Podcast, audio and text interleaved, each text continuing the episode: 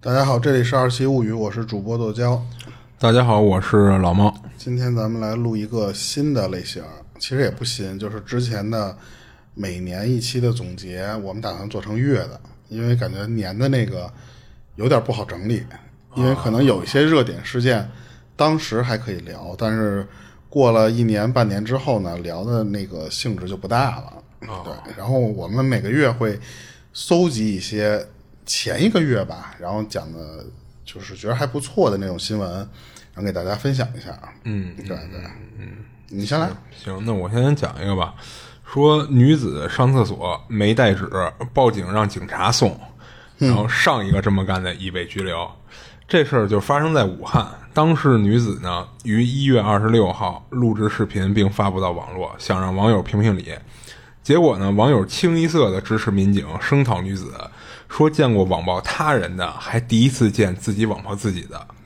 那么上厕所没带纸和警察有什么关系呢？据了解啊，该女子因上厕所没带纸巾，多次拨打幺幺零，要求民警给他送纸被拒后，闯进警察办案区报警投诉。他报警，他报哪门儿的警啊？啊，然后被民警怒怼，说二十九岁了还找警察要纸，你不是小孩了，说你这是在严重的浪费警力。就是的确二十九岁了，却干出了二点九岁都干不出来的事儿，更掩盖不住他那个捉襟见肘的心智。说你再不济，你哪怕说你叫个跑腿儿，对吧，也不至于暴露自己的公主病。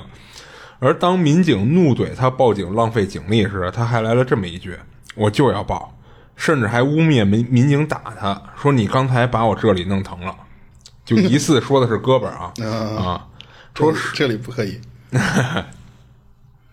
然后说是有困难找民警，有这么一句话，对吧？没错，但问题是，警察解决的不是智商、情商欠费的那种困难，警察帮群众解决的困难主要是刑事类、治安类、交通类、事故类，以及需要公安机关处置的与违法犯罪有关的报警，不是那些骚猫狗臭的事情啊。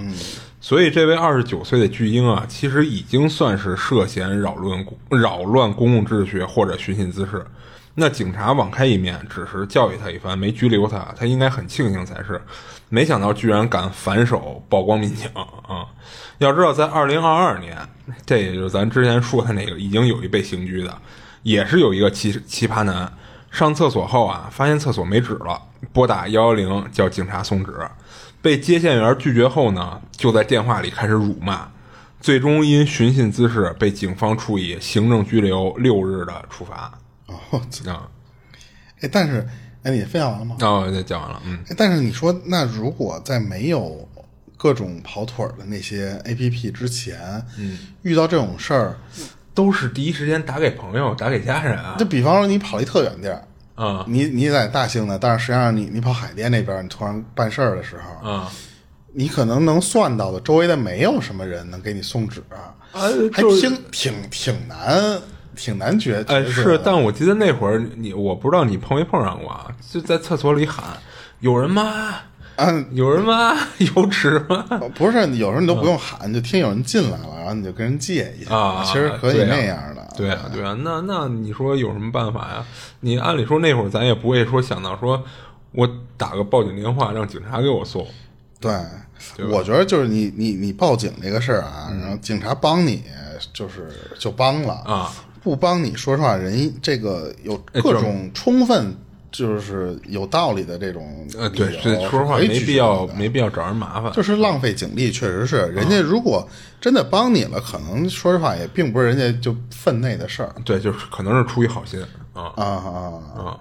所以我觉得这个就这个新闻我好像还看到过，就是啊然后那个派出所的那个视频也放出来了。啊！是主要是这女的发的视频，对对对，她要曝光民警，对我看到的那个是派出所的那个流出来的视频，啊在那个大厅里面闹嘛。啊就你说这个，我想起了一个，是前两天吧，咱们发这天这这节目应该是得有前一礼拜多了，嗯就是很火的那个加三儿的那个问题，而且人家警察最后判定的结果说不是，人家不是以加三儿这个名义，叫交替行进，还要交替就是进那个收费口，我忘了。嗯嗯他当时还不是高速的那个，好像是要上船啊还是什么东西。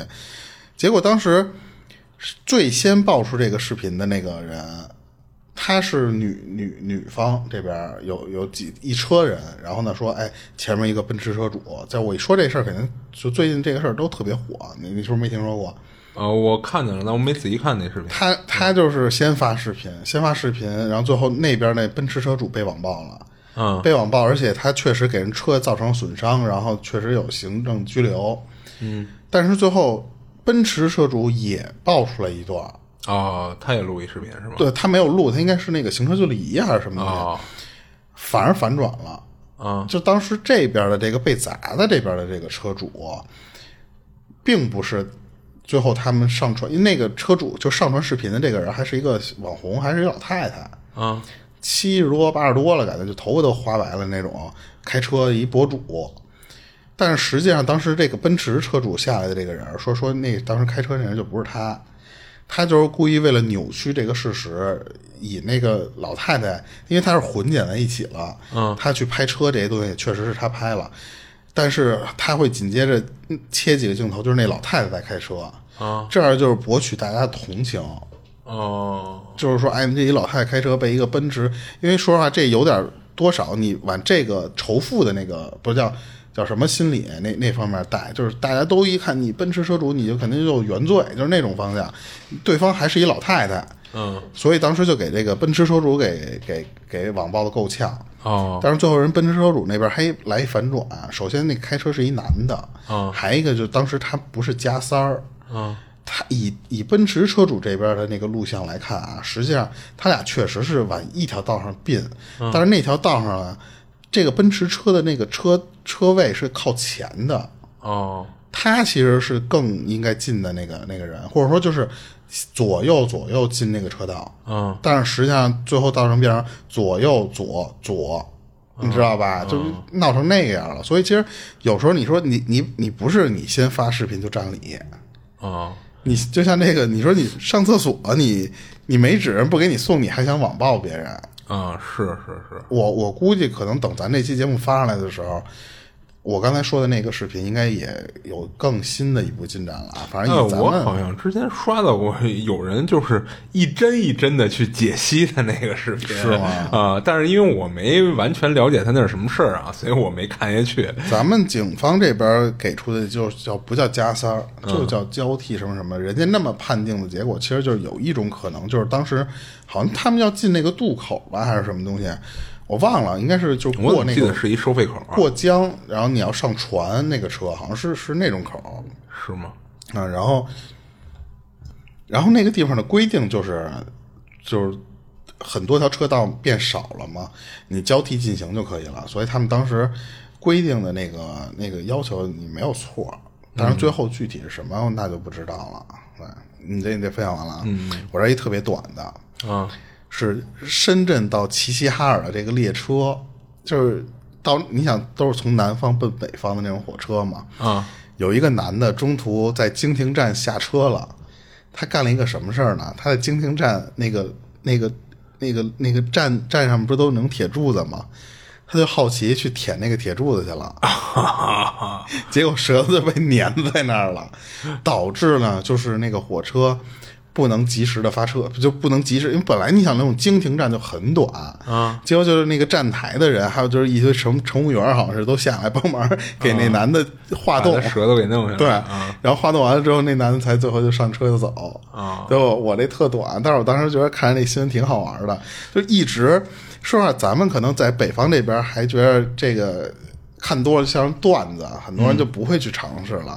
但是我当时看那个新闻的时候，可能南方的朋友觉得，哎，这个事儿是不是不太可能？所以他当时还没到齐齐哈尔呢，他就先尝试了一下舔铁柱子。我记得在东北那边，人就说做这事儿的人是最傻的。对，就是你干这个事儿，就就肯定就会被被粘住，不是他他为什么要舔那？就是好奇。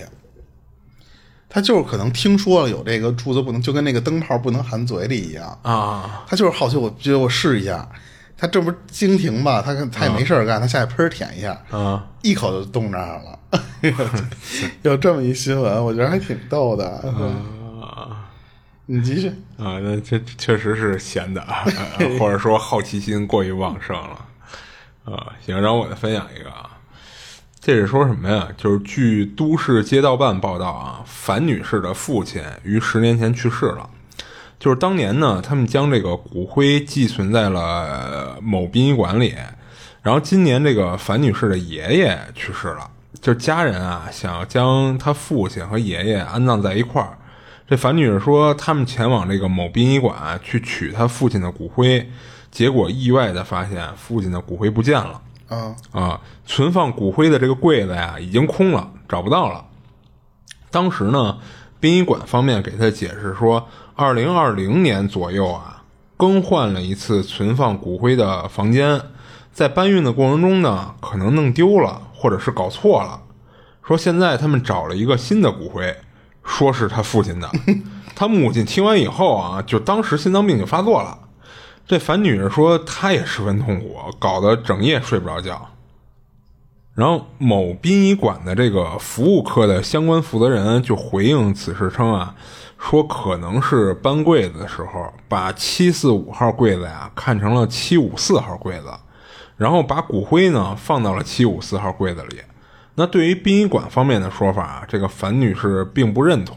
她称啊，这七四五号和七五四号两个柜子压根儿就不在一起，而且当年她写的字儿啊和相关的照片都没有了。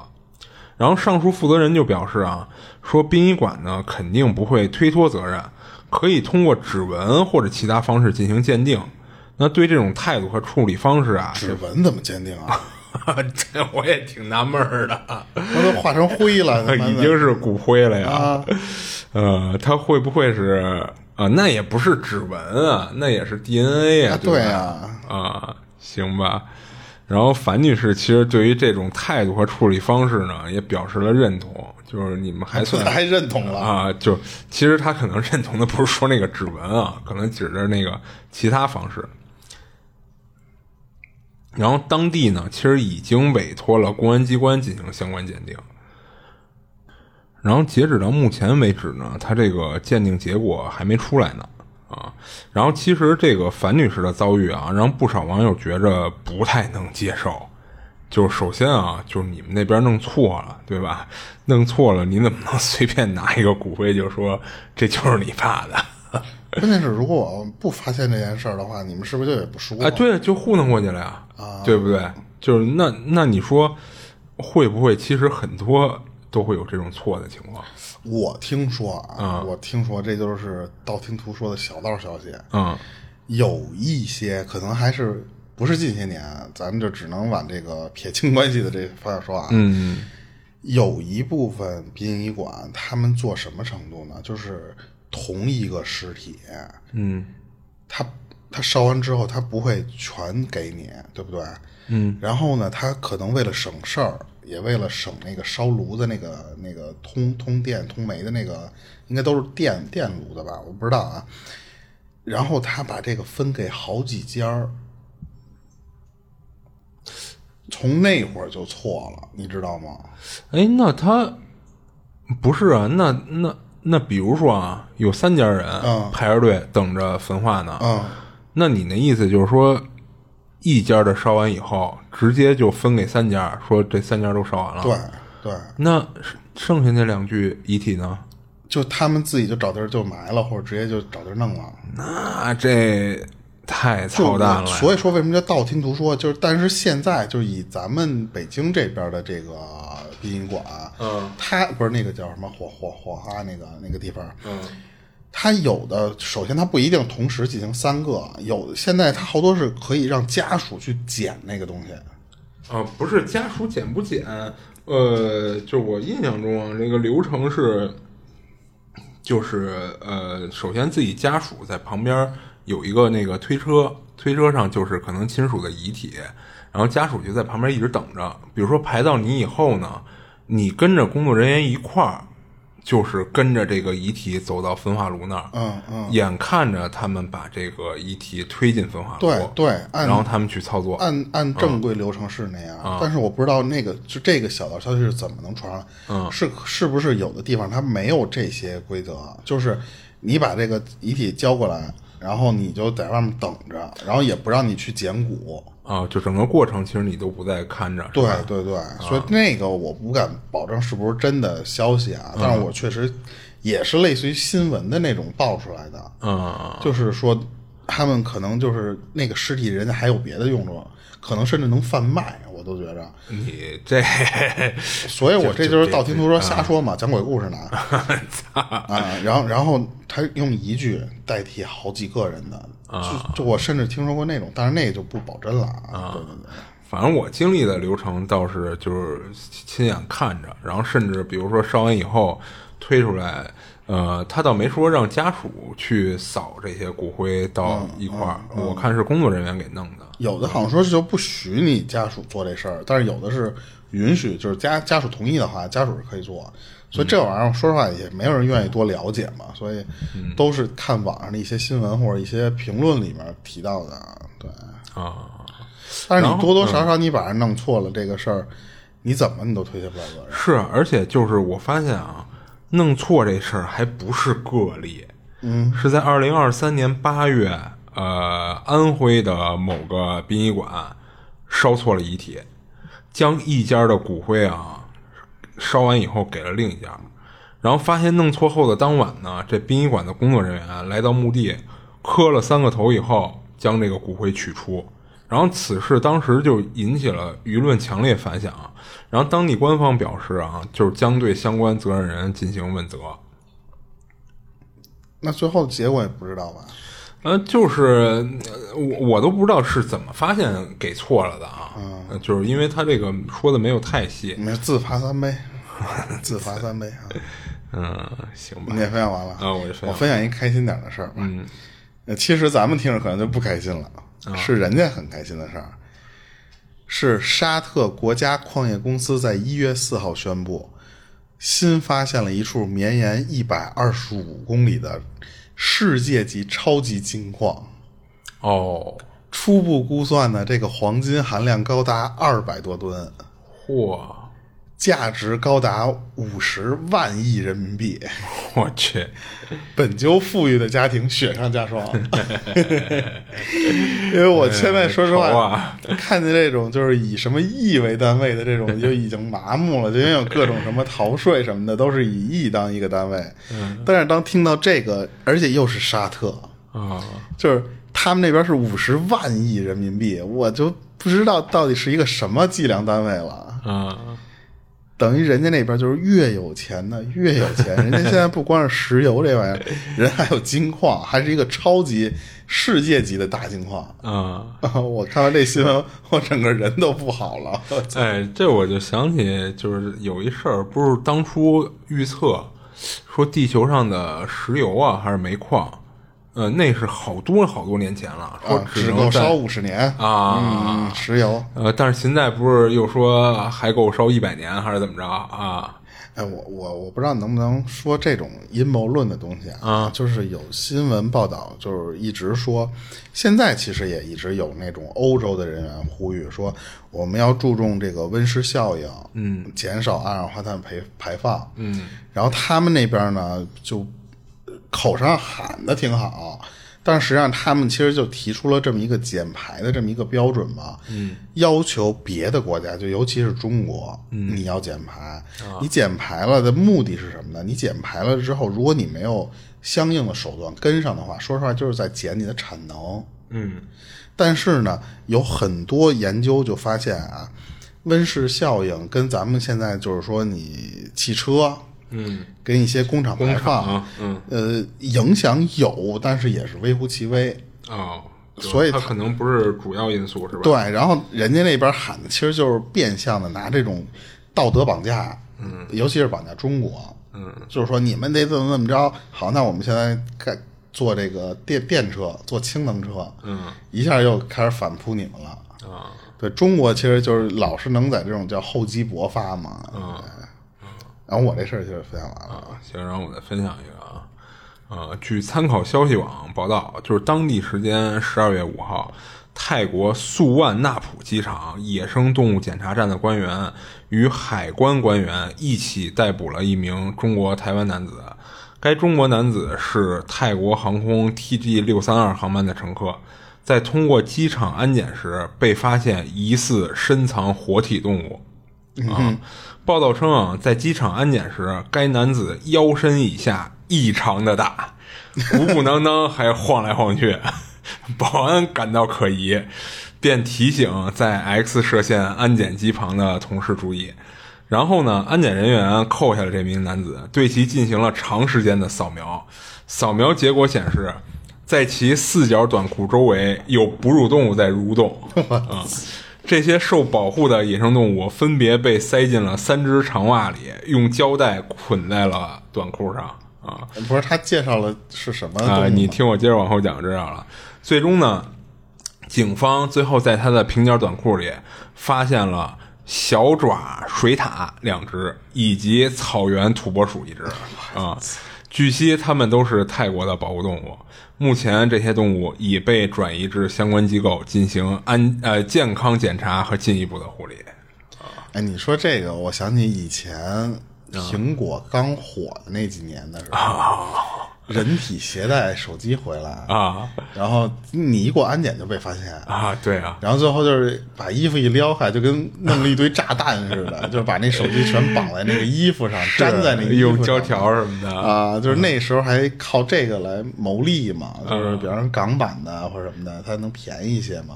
是就有人就那么伸过去，就是你说人家那个又不是傻子，嗯，就你一过去那衣服就厚一号，啊，我我那天看了一个一个什么影视作品，就是考试嘛，考试那嗯尤其是高考、中考一类的，防作弊嘛，就禁止学生带手机什么的。然后看有一个学生就是就用的这招，嗯，身上缠满了各个同学的手机，然后想办法能从那个安检那儿混进去，混进以后再去厕所把这手机一个一个是谁的给谁，然后他收这帮同学的钱。呃，当然那是一个影视作品啊啊，看到那个嗯，你听听我下一条，啊。嗯，山东一一女顾客。扯下体毛 投放火锅中，要求三倍赔偿，啊被店家发现了，然后呢，并且把视频上传到网上了。哦就是他这个视频其实就是店内监控，啊，我估计也是，肯定是然后监控发现的结果这个事儿就火了。啊火了之后呢，这个女子马上就联系这个店家，啊就跟跟他承认说说错我错了啊然后我真的特别抱歉，说你能把视频删掉吗？啊说钱我也付给你们了，就是这真是我做过最这辈子最后悔最后悔的事儿了。嗯看在我小的份儿上，求求你们了，可以了。就是这都是原话啊。嗯然后当时就有网友评论说，我试了一下，说疼得我眼泪都流出来了。啊，还试了一下啊 然后还有人说听过薅羊毛的，头一次听说薅体毛的。就我不知，因为我没有仔细研究说到底它是薅的哪个位置的。啊但是我觉得这个女顾客吧，就是就是说实话，有点儿看上去不太聪明的样子。就是你如果想做这种事儿，当然不是为了教大家坏啊，就是你能不能提前准备好哈啊，就是别现薅是吧？啊？就是你你真你比如说剪跟家里剪一块儿，我带过来是吧那你不是你不一定是体毛了，就是嗯他说这体毛，既然肯定这么说的话呢，那就是就其实就是下体，嗯你知道吧？我就这么这么说，就你你干嘛费那个劲呢？就是嗯女生头发如果长的话，你稍微糊噜糊噜掉两根儿，啊，咱那个看着还是不太一样的，对吧？呃，对，就是但是你也可以就讹人家嘛，是就是也也你想哎，其实有这样的，之前有那个，比如说有一段时间啊，就是关于那个食品卫生问题，嗯嗯嗯，啊，就是如果你吃出什么东西来，那店家肯定就是免单，最最简单就是免单，吧？对对咱不说他赔不赔什么钱，最简单免单。那有人为了吃霸王餐，他就会其实故意带一些东西，比如说带一些小强什么的。我怎么就碰不上那种好事儿呢？就是我老碰上那种就是。这这这个菜不要您钱了，我再给您上一个啊对我没碰上过那个全全部免单的那种。哎，我估计也是因为那种事儿干多了，人店家也也不是傻子，对吧？但我那是确实经历的，不是我讹人家，是嗯确实你那个里边有一些脏东西。啊，我印象中有一次咱一块儿吃饭，好像还出现过一次这事是。烤鱼，烤鱼，对对对对对，从鱼嘴里爬出一小强来，啊啊然后说我给你换条鱼，我都怕他从那个那啊！个哦，我记得咱好像没让圈他重新上，就没干，就是怕他拿着这这个鱼下去，然后一会儿再转一圈再出来，啊。对，咱当时还聊这事，就换换人了，就换家了，没干没干咱才再继续吃。对，然后我这事儿其实就分享完了，嗯，然后我再分享一个啊，说近日一起令人啼笑皆非的事儿发生在河南，一名男子靳某竟然偷了一盏红绿灯儿。这个红绿灯儿，它不是那种安好了的啊，安好那种，他应该偷不了。说这个红绿灯儿是临时放在路边无人看管的那种简易红绿灯儿。然后夜幕降临呢，街头的灯光昏暗，这个靳某啊驾驶着自己的小货车下班回家。当他行驶到某个路口时，看到一个简易红绿灯孤独地放在路边，无人问津。这个靳某就停下车来，坐在车上观察了许久，发现 什么叫无人问津？那不是那东西，谁没事会问他去？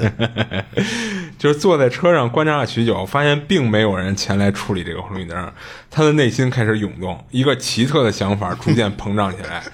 他决定把这个简易红绿灯啊带回家。拿去收藏当手办。靳某将车子的挡板打开以后，把红绿灯和防撞墩儿全部装在车上，然后慢慢拉回了家。靳某是在铁塔公司工作的，对于简易红绿灯内部的结构啊非常了解。他担心红绿灯被人发现啊，并追踪到他，于是，在回家后啊，立即将这个红绿灯拆开，把里边的电池改装了一下，安在了自家的房顶上，用来照明。然而，他的举动呢，就像是一场小丑的表演。他的行为早已被监控录像捕捉到，并引起了警方的注意。当警方找到他时，他还在为他的新发明沾沾自喜。啊，然后靳某已经被警方刑事拘留，案件还在深入调查中。这个事儿呢，其实让人哭笑不得，也也引发了人们的深思。就是人们纷纷表示啊，这是他们见过的最奇特的偷窃行为，也体现了社会治安的严峻性和我们生活的趣味性。就不是普法还是没普到位，这就是、啊。你说的那个东西不是那种红绿灯儿，就是一些紧急施工啊，或者说那个原本的那个红绿灯坏了，啊它立在路面上的那种小红绿灯儿，啊。那个是带一水泥墩子的。啊啊，他应该偷的是那东西。啊！对，但是我那天在网上看，就是我不知道这按道理来说，我觉得他们这个应该是一个普法，啊就是说路面上所有你能看到，就是那种马路上的那些东西，嗯。你撞完了你都不能跑。嗯，你为什么？撞完了跑和你撞完了人跑是一样的，算你肇事逃逸。比方说，你把那个路边的那个隔离带的那个树给撞了，你不能跑，你得马上报警，然后赔钱。嗯把那个隔离带撞了，也得报警赔钱。嗯，但是赔钱这个不是说那什么啊，就是说赔钱是应该的。嗯，但是这些东西你不是说撞上了，哎呦我走了算了，你但凡让摄像头拍着了，算你肇事逃逸。哦而且那些东西都挺贵的，一棵小树苗似的那种粗细的啊，一万五到两万。啊然后如果你要是撞了一棵憨一点的那种大树，那你死定了，就是你就准备卖车吧。啊，就是那个我还看到，确实是之前你总觉得说，那是不是比方说把那种就是护栏儿撞那一个护栏儿是六千块钱还是多少钱啊一段儿？嗯如果你要是正常没刹住闸的话，你就撞了四五个，你就赔钱去吧。哦，你对这还很了解？不是那天就是集中的老是刷到有人给我谱这个东西的 啊，呃然后我接着给你分享一个这个啊，标题是“出门在外，请警惕婚恋骗局”。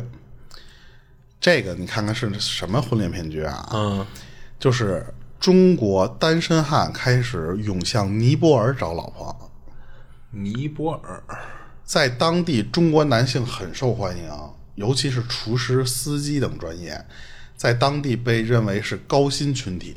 嗯尼泊尔呢，已经成为了新的脱单圣地。上面这些职业为什么值钱啊？是因为在他们那边折合成人民币，这些工作大概能赚到每个月三千块钱以上，而尼泊尔普通女性的月薪只有六到七百元，哦，所以这个相当于就是一个高薪工作了。嗯，但是为什么标题是“请警惕，请警惕婚恋骗局”？啊，就是很多人说这个实际上就跟以前咱们说去呃什么柬埔寨买个老婆是一样的。啊花一万五千块钱，关键是你到那头去，你还不一定回得来，哦，你知道吧？有些东西国家可能能帮着你拦一部分，但是像这种，你就是以比方说旅游为借口，对，嗯你在那边被骗了，说实话，国家很难管你。嗯，因为当时就有很多人评论说，是不是柬埔寨那边还有缅甸那边的那些团体诈骗团体，现在流窜到尼泊尔了？啊，对，这个是一个不是什么搞笑新闻，但是这个确实，但是我还真的是一不是因为这新闻啊，之前是没有听说过这个的，就是尼泊尔这个地方。以前有很就是尼泊尔这个地方我听说过，就是说，呃，去那个地方去找新娘去这个事儿，我是之前没有听说过的。嗯。以前咱们顶多会听说过，就是一些边境的一些城市，嗯。你能很容易到那头，到那头之后呢，嗯，花钱买老婆，嗯，人那老婆你花完钱之后，过俩月人又跑回来了，有过那种婚恋骗局，对。然后这是一条需要警惕的新闻，不是什么搞笑新闻。啊，行。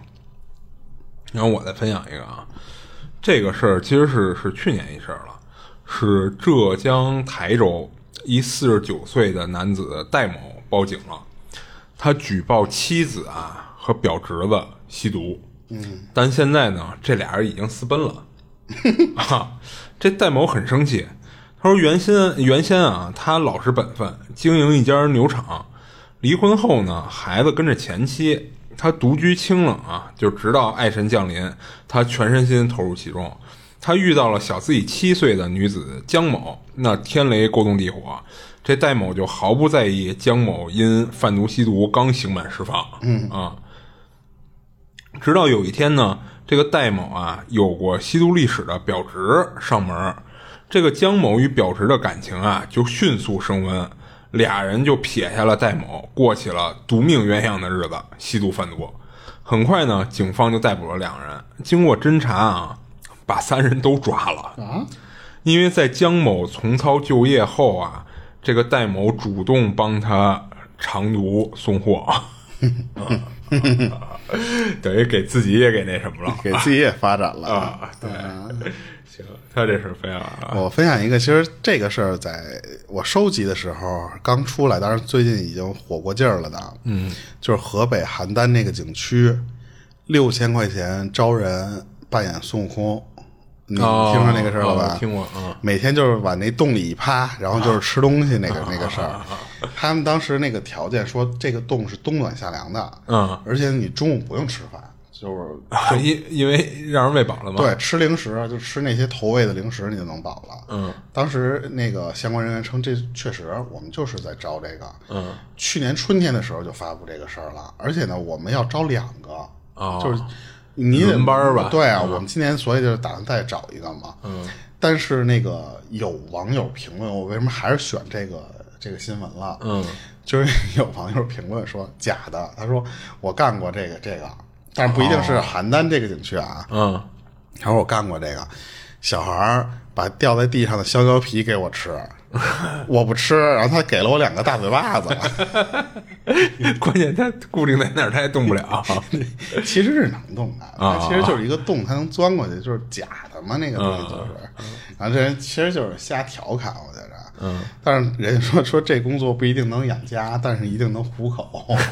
就是肯定能吃饱。对对，就我其实还挺好奇，你说六千块钱不低了，嗯，对吧？然后你就每天可能当然不一定风吹日晒，但是就是说扮演这种工作的这个是不是，嗯，你不是太好面面试过去，就是你通过普通的面试不太好，为为什么呀？你相当于这是一个肥差啊。那为什么叫不太好？哦，就是你说他那意思，竞争择优是吧？对，竞竞争太激烈了。你这说实话，你只要扮相戴上那一套之后，稍微像个猴你就你就差不多啊。但是你得从众多都像猴儿的这个人里面，你怎么能脱颖而出啊？啊，对，那他这你说他怎么个择优法呢？所以说，就是会不会涉及到一些啊，你说不能说的那些东西？哦，这个这个火之后没多久，不是紧接着，当然这是两两个方向的东西，就是河南那边的那个妲己火了，火了之后紧接着被网暴了，啊，那个我没听说过。结果后来被人网暴到最后就那个人就再不就退不不能演了，辞了。啊，不是，他是因为什么呀？他那个景区里边也是雇了那些相关工作人员，当然具体后续我没有听听全啊，可能会有遗漏。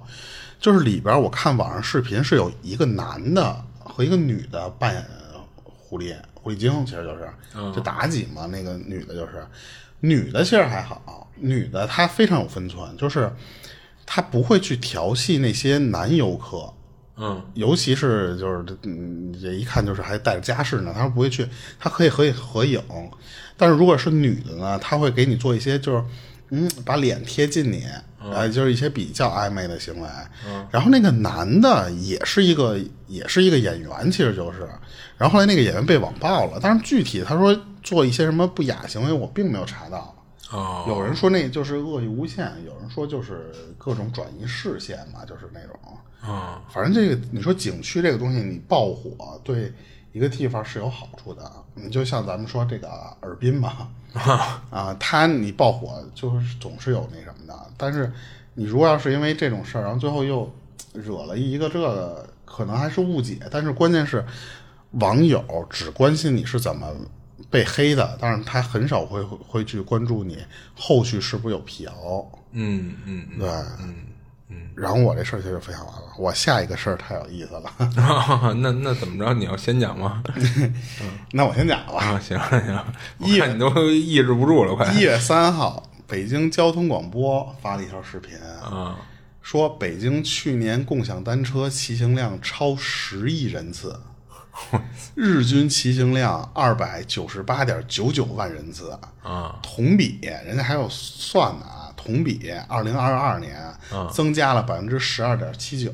哦，单日呢，最高骑行量是九月二十二号，这天是有四百八十三点一八万人次。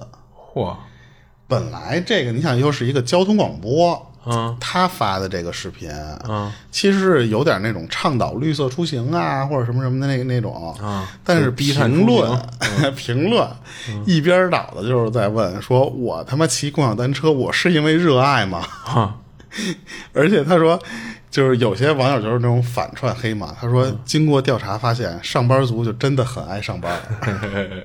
其实就跟这个视频一样，就是，那你说我骑共享单车，我是真的很喜欢骑共享单车吗？不是啊，就有的大部分的人其实骑共享单车不就是因为最后那一公里，嗯，要不就是干脆连一公里都都没有，就是很远很远，那我只能骑这个共享单车。啊，对啊，但是就是，哎，你那就没法说，就是人家那边看起来就是好像北京市民还真的很爱骑单车，很环保的那个样子啊。哎，其实是这样，就是我就是最典型嘛，就比如说啊，我们家那位置正好两个地铁线路，就是在当间儿，我无论去哪个地铁线路，我走路都要十五分钟。但是呢，我要就比如说刷一共享单车，我骑过去可能就六分钟、七分钟啊。那其实这个一个是说我上班这边，然后另外一个我下班那边可能也会有这问题。从我下班那边出了地，就是什么下班，就是我出了地铁，呃，去公司那段路，它又是这么一个问题。我走过也可能要十分钟、十五分钟。那这其实里外里，这其实就是走路可能得要花二十多分钟到半个小时。嗯，那如果我两边全骑车，那其实我一下可能最后只用十分钟，对吧？那我又可以晚出门一段时间了。对对，嗯，就是这样。所以其实当时他们做的这个调查肯定也用心了，哈哈，但是说实话，没有任何的参考依据，没有不是意义，没有任何的意义啊，是啊，是啊，就是我们并不是喜欢骑自行车，而且骑共享单车的。而且说实话，嗯，我我当时算过一下，我说那骑共享单车，我现在我不知道了啊，就是那时候你刷一次喷喷两下，一块钱没了，呃，一块五现在现在一块五了啊。啊，起步一块五。然后你坐公交车，你能从现从这边坐到那边老远老远了，对就是他这个这个行为其实并不便宜，嗯，是不便宜，只是方便了，但是其实怎么说呢，都是无奈的。对，谁没事就是那共享单车，谁不知道难骑呀、嗯，那为什么这么多人骑啊？那还不是就是交交通不方便啊？对，而且好多都是堵车的，没办法的那种人，只能考考虑坐公交或者地铁那种。对对对对，所以他这条视频被发出来之后被喷惨了。啊，就是你说你统计这个有什么意义？其实 但人家没没有别的，就是总得弄出点这种这种东西来吧，对吧？汇报。嗯，对吧？我这就分享完了。嗯，然后我再分享一个啊，就是安徽一男子啊，偷鸡上瘾，一个月连偷二百八十只，被抓后呢，向警方分享偷鸡经验就真的是偷鸡是吗？啊，真的是偷鸡，哦哎，不是，那你偷鸡投机倒把？哦，不是不是不是，就是偷鸡啊！就是近日啊，安徽淮南警方破获了系列盗窃家禽案，男子一个月内偷了二十多户鸡舍的二百八十余只鸡，引发关注。然后偷鸡的男子被警方戴上了手铐，前往各个鸡舍确认偷鸡的数量。来到一处鸡舍时呢，警方问：“你在这儿偷了几只鸡？”然后男子回答说：“偷了三只。”到了另一处鸡舍，然后男子回答：“偷了十五只。”然后在警方引着男子去警车的路上，他还向警方传授偷鸡经验。偷鸡的时候啊，要一手逮头，一手逮翅膀，两手要配合好，不然鸡就会叫。啊那不是他是一晚上就这么这一溜儿下来啊，不是，他是一个月，啊。一个月的时间。比如说，今儿晚上我去这家偷两只，明儿晚上我去那家我还说就是那种雁过拔毛，就是呃路过的地方就不行，就不许有鸡，全偷走呢。然后他是一个月？啊、然后谈及这个偷鸡的心理历程啊，该男子表示说，一开始偷的时候啊，都是担惊受怕的，后来就偷上瘾了。那他偷完了他干嘛呀？他怎么处理啊？那我估计也是卖呗，卖给卖市场。卖给那些养鸡的老农呃，他不一定卖养鸡的了，他可能直接卖市场嘛。啊。我说就是我偷完你的，然后我再卖给你，那更存空空手套白狼是吧？呃，行。然后我这事儿我我这儿有一个这个嗯这个不是搞笑新闻了，嗯，这是中国新闻网发布的，一月十七号那天啊，国家新闻办公室举行新闻发布会，介绍二零二三年的这些国民经济运行情况，其中提到了就是中国的这个人口总量有所减少，城镇化持续提高。这个人口减少，他们大大当时算了一个很多的一个就是很详细的数啊。嗯，我大概说一些我觉得就是比较关键的地方。对，全年出生人口九百零二万，人口出生率是千分之六点三九，但是死亡人人口是一千一百一十万。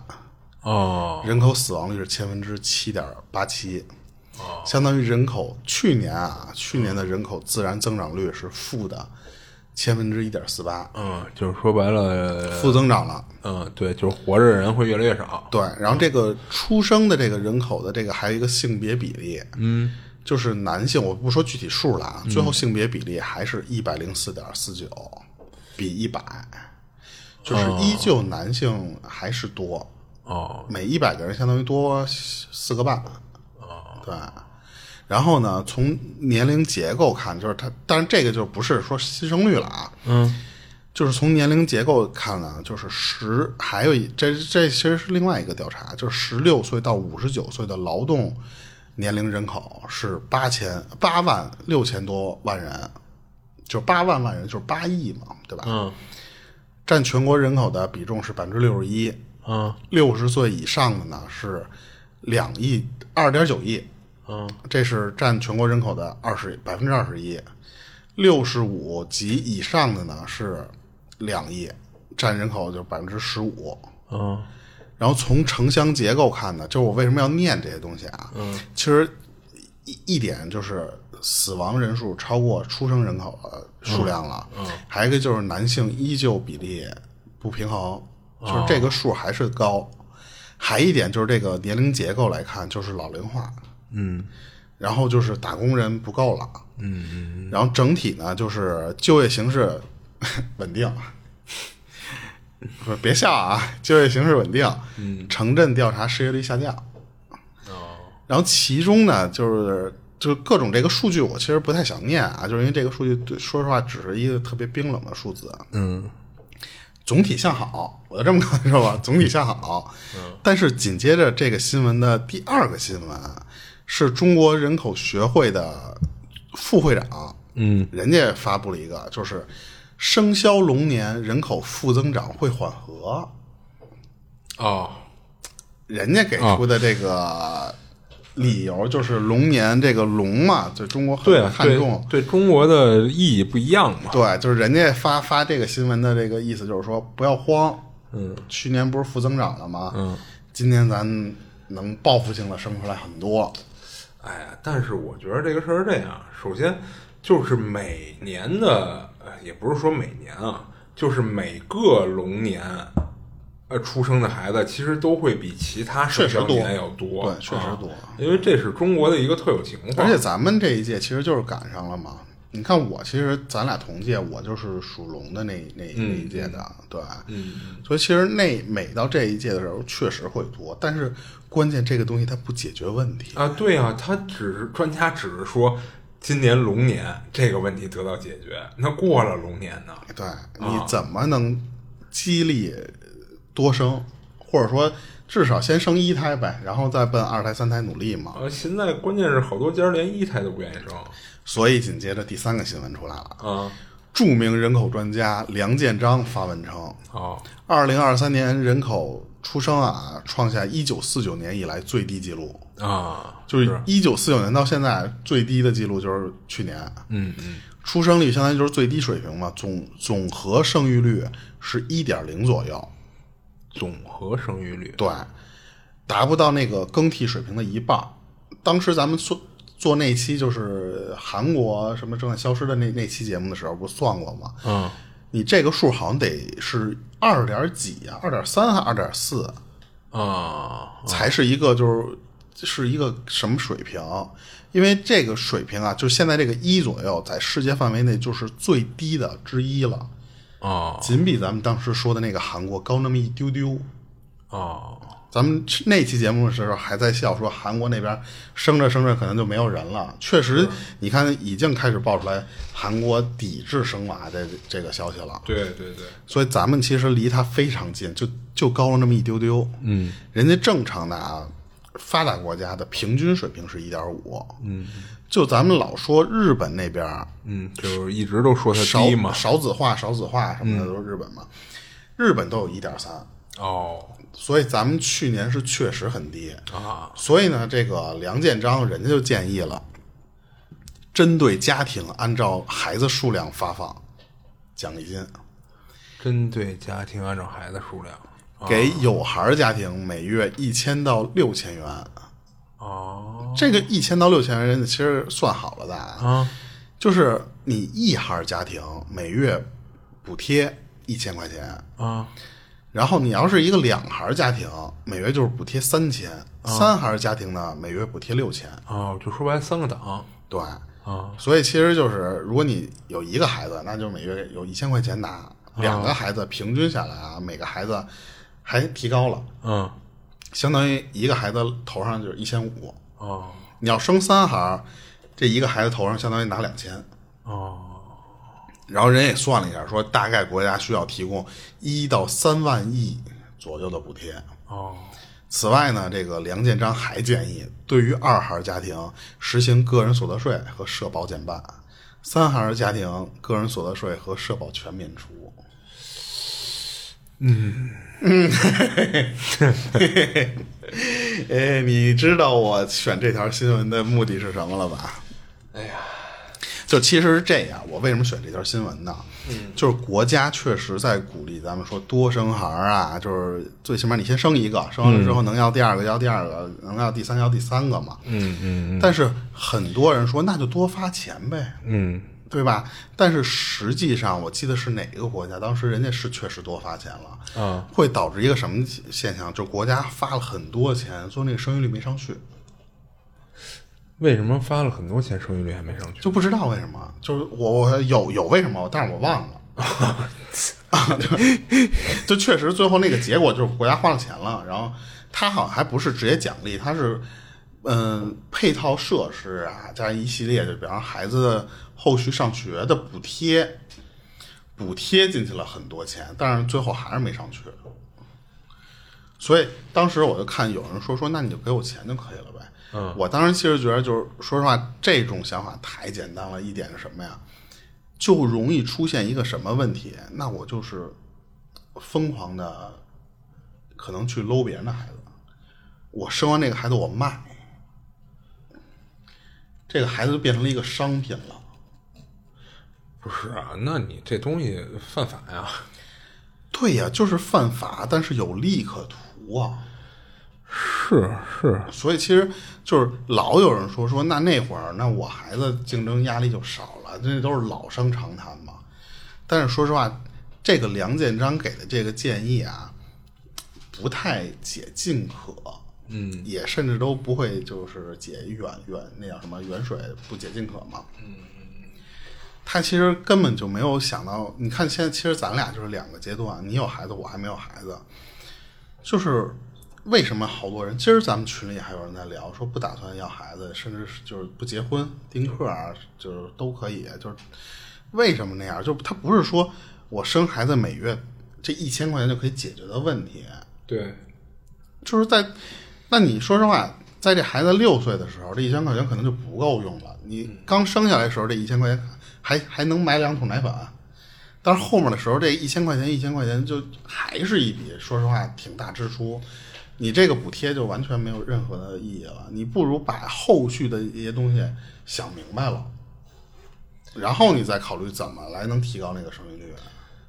就是首先就是你比如说现在好家伙，嗯、咱不说公立幼儿园，你上私立幼儿园，你一个月的这个学费就得多少呢？他不是说这帮人不愿意上公立幼儿园，或者觉得公立幼儿园教的不好，或者怎么着，而是他不具备上公立幼儿园的条件。就是你一公立幼儿园吧，你离我住的地儿巨逼老远，那你说这家长天天上班，你你怎么送送孩子去这个公立幼儿园？嗯，啊，再加上他肯定还有一些，比如说录取的要求啊、门槛儿，就是什么第一梯呃不是第一第一梯队、第二梯队、第三梯队什么的这种。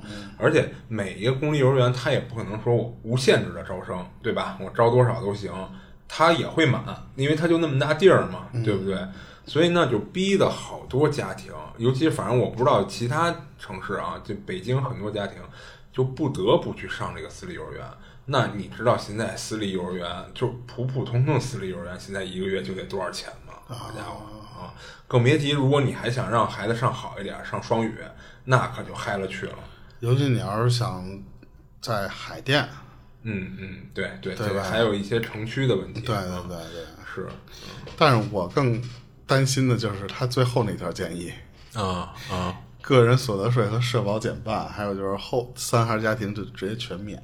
嗯说实话，有点赶鸭子上架，嗯嗯，就是他已经有点变相的影响到了父母的，你知道吧？我不能多说的那种，嗯，就是他的给你的选择越来越少了，但是反而现在就是零零后不仅整顿职场，他其实也整顿就是生育率。嗯，那肯定啊，对，就是你八零后、九零后都不敢生，那零零后一看，那我更不生了。嗯，那就说实话，我连职场都敢整顿，那我对我的社保减半这个事儿，我关心吗？我并不关心。对，其实我当时就是在这第三条，我才往前倒出那么多那那东西。嗯嗯，对，但是确实中国这个生育率真的是低的已经非常可怕了。是，就是这个问题其实已经挺严重的了。对，咱们之前那节目里还老笑韩国呢，但是马上咱可能就是说实话，你稍不留神，就可能咱们这个就变成最低了。是是，对然后这个就很沉重，就过去了。嗯嗯。然后呢，我再分享一个，啊、是这其实也是一个去年的事儿，就是仙桃警方啊，成功打掉了一个在缅北生存了半年的电诈窝点。共八十三名电诈嫌疑人被抓。就生存了半年就被端了。这个窝点的运作方式呢，令人震惊，就是他们潜伏在各种微信群中，专门针对头像为女性的用户进行诈骗。这些女性头像呢，包括“花开富贵”“一笑而过”“ 淡忘如斯”等等，就是这种。嗯，那个不是有一个也不是段子的那个吗？啊就是说卡通头像的那些不要骗，啊啊！骗不着。啊，其实哦，就是我接下来要说要讲的这个。然而，这些骗子呢，并不是无所不能的。当他们遇到头像为卡通或者网名为非主流的用户时，他们会直接放弃。这让人不禁想到，就是原来骗子也有自己的审美观，他们似乎并不看好这类用户的价值啊。那么，为什么骗子会选择这样的目标呢？答案其实很简单，那就是他们通过深入研究了人的心理啊，他们知道女性用户往往更容易被情感所影响，因此更容易成为他们的猎物。而对于那些头像为卡通或网名为非主流的用户，他们可能认为这些人啊更难以被诈骗，或者他们的价值不够高。啊、骗子的说法其实是呃有相当准确度的，就是这是他们以往经验的总结。他们知道，只有深入了解人的心理，才能更好的进行诈骗。然而，这次他们的行动被警方成功阻止，这也给我们敲响了警钟，就是我们必须提高警惕，防止自己成为骗子的目标。啊，然后他这个事儿其实讲完了。这个其实我想到就是最近网上老有那种就是如何让找就是选这种微信头像嘛，因为微信说实话现在已经变成一个工作的工具了都。嗯，你经常要在这个各种群里面跟老板沟通啊，说如何能找一个头像让让你看起来比较专业。不是不太想跟我说话，啊，好好好，就是你会找一堆就看起来很傻的那种那种头像，我觉得最火的就是那个赵薇嘴里被塞了一个啊馒头还是什么的那个，就是很多根据然后脸上脏兮兮的，对编段子的那个，啊确实是那样。就是以前感觉，嗯，说骗子这玩意儿肯定没我聪明，嗯。但是实际上现在骗子，说实话，有的可能学历都比你高啊，对啊，啊，就是他们也得与时俱进，啊，对，不是，我就这么说吧，咱可能平时日常想的可能是，比如说我怎么干好我手里这个工作，或者说我怎么能更生活的更好，挣更多钱。那这骗子每天在想的是什么呀？他也想的是这个，啊，对，就我怎么能骗到你？嗯啊，那咱们并不会想的是，我每天都在想我怎么能不被骗，对吧？对那其实这个就不对等了对。啊。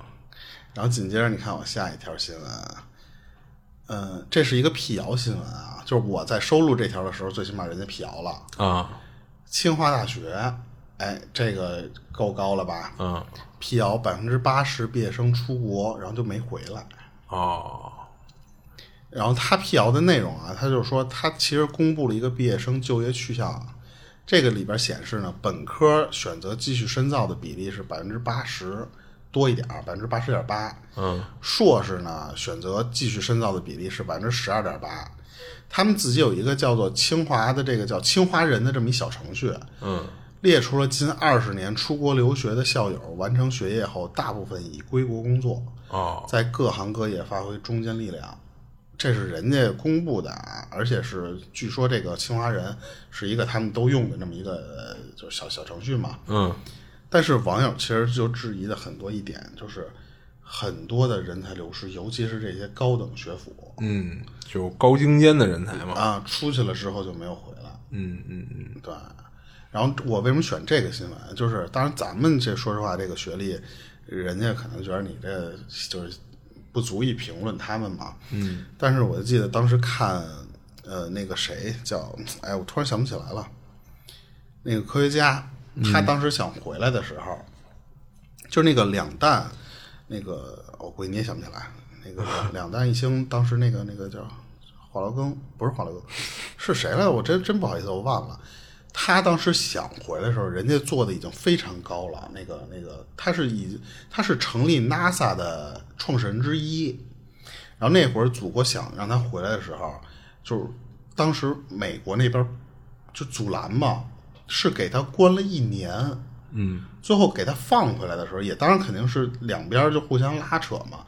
放回来的时候，那个那个那个那个先生他就说不出话来了。他媳妇儿跟他沟通的时候，就那个那个那个那个人，他就只是那种吱吱呀呀的啊啊，就是那那个样。就当时我看那个新闻的时候，然后再对比现在这个，不管是最后辟没辟谣啊，啊，你就算说实话，百分之二十的清华毕业生最后没有回来，其实流失到那会儿你真的混高了，你想回来的时候，人家想办法折磨你的那种东西，人想的方式多了多了去了。嗯，当时咱们年代那么惨的时候，人家回来就特别辛苦，回来就是最后咬着牙完成的那个原子弹和氢弹嘛。嗯，呃我居然给人名儿忘了，不是你你说的是呃邓稼先、呃我就脑子里有有钱三强？钱学森，钱学森啊，钱学森，钱学森，对对对。所以当时就是我看完那个新闻之后，说实话有点难受。就看新华的这个新闻啊，就是你不管辟没辟谣，我记得当时听咱们那个班里的同学聊这个事儿的时候啊，他就说说，确实他们想升研究生是非常容易的，嗯，然后如果不升研究生呢，就大部分的人都出国，嗯，然后在那边人有校友会，然后就基本上就，其实说那意思就是不回来了，嗯，其实只能代表那个人说的啊，就是反正这个新闻，我觉得当时看了挺难受的啊，那然后过去了。我下一个是一个比较好玩的新闻啊，我我这没了。啊，那那你继续听我说吧。嗯，一月十六号，四川成都一名男子因不堪忍受广场舞噪声，用撒冥币和播放哀乐的方式驱赶跳舞的大妈，啊最终大妈服软了，就是不得不更换了这个跳舞地点。啊然后第二天呢，这个相关街道的这个居委会工作人员称啊，已经处理了这个居民投诉，就是关于广场舞扰民的这个问题。嗯，然后这个派出所一个位工作人员也表示，他们会对这个男子就是播放哀乐和撒冥币的这个人进行批评教育。如果晚上这个居民被确实这个广场舞的声音打扰，可以选择报警，我们也会到现场去协调的。然后当时就有人，呃，扒出来这个当时撒冥币的这个人儿，嗯，他其实做的这个事儿并不是突然决定的，是已经就是被吵的好几天，实在没辙了，然后最后才才决定说做一个极端的方式，而且他们当时就是说这个男的可能真的犯法了，他还犯的是什么法呀？是是那种行政法规，就治安管理处罚法。哦，就是里边就其中提到了一条，说在公共场合抛洒冥币或使用高音喇叭播放哀乐扰民，哦，这个竟然列入法规里了。这是治安管理处罚法，哦，可能会被公安机关处以五日以下拘留或者五百元以下的罚款。哎，那你说，就是那些出殡的，这个只能说什么呀？就是这些法有，只是并不一定会，并不会管你。但是你这个行为如果恶劣的话，我是有法能治你的。嗯嗯，对，嗯。然后最后这个男的好像还真的没有太，就真的就他不是说批评教育吗？对对对。然后后来就有人说，这这个地方原来至少有三波人，就为什么他受不了了？嗯，有三波广场舞大妈，哦，就轮流着抢地盘儿，就是别人不跟他争吵，这三波人互相吵。嗯，说这这几个这大用那种大音箱互相，就是你开百分之八十，我得开百分之九十。嗯，所以就周围的那些住户早就受不了了，之前就已经干过什么事儿啊？就是直接从楼上往下倒水，然后高、高空就往下扔扔脏东西，嗯，然后报警，其实不管用，已经发生这个事儿了。但是就是因为这次他这个男的撒完冥币，警察确实又重视了嘛，所以那帮人据说都已经换地方了，就不在那儿跳了。其实我觉得，说实话，就是你跳可以，你像我们小区这帮，就是这四四个四片区嘛，嗯，想跳的时候不就跑我们地库里跳去？嗯，对，就是你跳，说实话谁也不会觉得怎么怎么着不行，但是你别挑那种，说实话你可人家窗户底下去跳去。嗯，然后然后我接着念啊，我这还有几条。江苏探店博主言论受限，就是当时这个博主啊，他是自费探店，某川菜馆，结果被人家那个饭馆的管理人员吧警告说不许给我们差评，而且这个人是一个店长。最后这个博主其实就把这个视频给发出来了，嗯最后呢，这个店长被开除了。啊其实我觉得，说实话，以前觉得这种探店博主刚出来的时候挺新鲜的，但是后来慢慢的这些探店博主啊，有一部分人吧，不能说所有人啊，就慢慢的变成就是这顿饭你们出钱我不给，然后呢，你要不不不管我这顿饭呢，我就给你差评。嗯所以最后弄的就是这些菜馆他们没辙了，他们一见到你在桌子上立一手机，他们就就害怕。你给一个差评，说实话挺影响那些人的，就是呃口碑的吧，最起码。嗯对，所以当时就这个店长，说实话确实也做的不对，但是也可以，我觉得是我我是我是可以理解的。哎，那你觉得觉不觉得那种情况就特别像以前，或者说咱看一些呃港产影视作品里去收保护费的，啊、然后你不给，好，我让我的兄弟天天来光顾一下，啊啊啊，对吧？对对，是不是有点像就说实话就已经变味儿了啊？因为现在说我只要刷到那种探店博主，我都直接拉黑，然后不不想不想再刷他。一点什么呀？就是大部分这些探店博主做的那些内容啊，没有什么意思。嗯，还有一个就是你不知道他是收了钱还是没收钱，所以他给你推一个炸酱面好吃的时候，你可能你都不敢去了。啊？就是你不知道他是摸着良心说的，还是昧着良心说的？对对。然后呢，紧接着就同时间有另外一个新闻，也其实是小火了一把的那个新闻，嗯，就是那段时间三点五分的那种评分的饭店突然就爆火，啊，某平台被评了三点五分的那种，嗯嗯因为他们发现好多这种店反而做的东西非常好，哦又好吃而且还便宜，哦，那为什么会给三点五分呢？就是因为他们不肯花钱在平台上推推广自己，啊就会被打低分儿。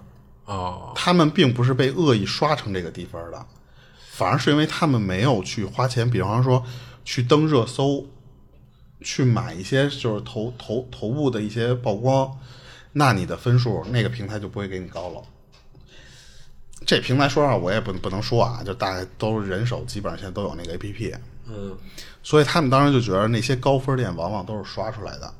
嗯，呃，高分店，你比如说啊，他要雇水军刷好评，这个其实我能想象得到。嗯，但是你说他这个低分，那谁给他打的低分呢？不是他那个，我当时我看过有人了解那个那个就是这个新闻的时候分析啊，嗯，他这个低分并不是他的分低，嗯，反而相当于什么呀？就是你入驻他那个平台的时候，那个分儿就默认的不高，明白吗？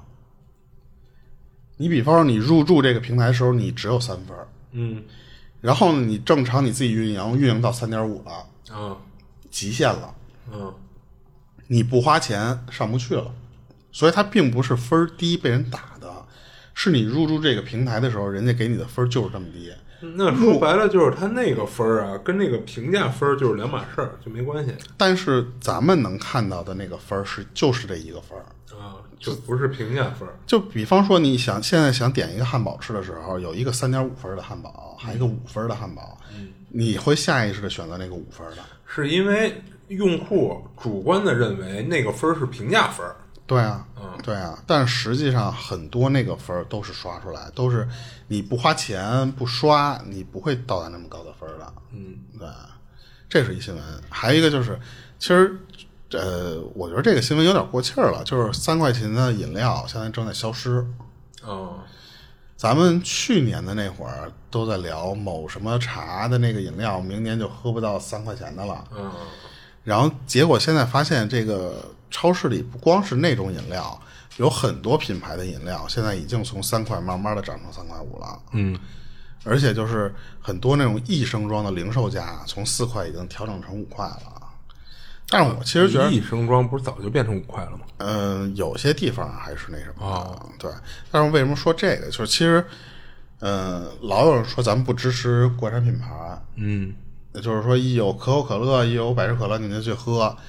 崂山的那个出的那个可乐你就不喝，确实可能因为一部分的原因，营销你没有没有去支持国产品牌，嗯，但是慢慢的好多人发现，就是国产品牌卖的越来越贵，哦，就是有的那个饮料，可能可口可乐有的地方你还能买到两块五的、两块八的，但是有一些国产的不一定是可乐啊，我就不能不说了啊，就是那些饮料反而一瓶卖五块、卖七块，嗯，对，等于说，他很多现在网友其实反而在说，就是如果没有可口可乐和百事可乐的话，那你指不定现在喝一瓶饮料要花多少钱。嗯，对，啊，这是当时我收集的一个新闻。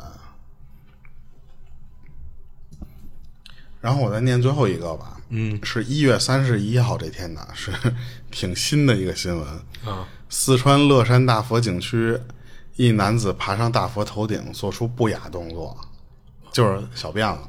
哦，现场视频拍摄到这男的就干这个事儿，引来了一一片人骂他。嗯，但是景区那边呢，工作人员称这个他们那边的监控是没拍到，哦，巡逻它里边有巡逻人员，巡逻人员也没有拍到。